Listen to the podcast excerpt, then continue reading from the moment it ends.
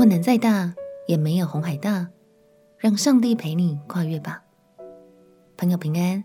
让我们陪你读圣经，一天一章，生命发光。今天来读诗篇一百一十四篇。这是一首赞美诗，短短的却非常生动。诗人把大山、小山、海洋与河流，以拟人化的方式，重现上帝如何行神迹，帮助以色列人离开埃及的辖制。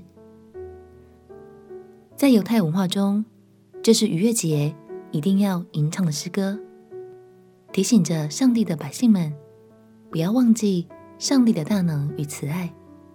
让我们起来读诗篇一百一十四篇。诗篇第一百一十四篇：以色列出了埃及，雅各家离开说预言之名。那时，犹大为主的圣所。以色列为他所治理的国度，沧海看见就奔逃，约旦河也倒流，大山踊跃如公羊，小山跳舞如羊羔。沧海啊，你为何奔逃？约旦啊，你为何倒流？大山啊，你为何踊跃如公羊？小山啊，你为何跳舞如羊羔？大地呀！你因见主的面，就是雅各神的面，便要震动。他叫磐石变为水池，叫坚石变为泉源。感谢神，经文说：“沧海啊，你为何奔逃？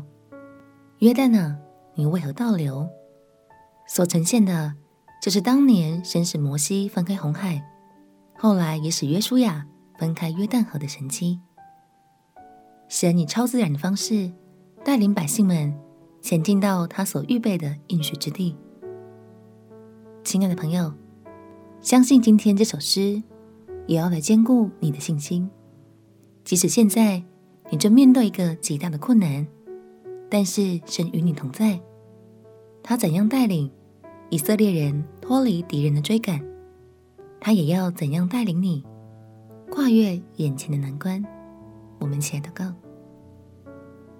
亲爱的耶稣，求你坚固我的信心，并且亲自介入，带领我跨越眼前的难关。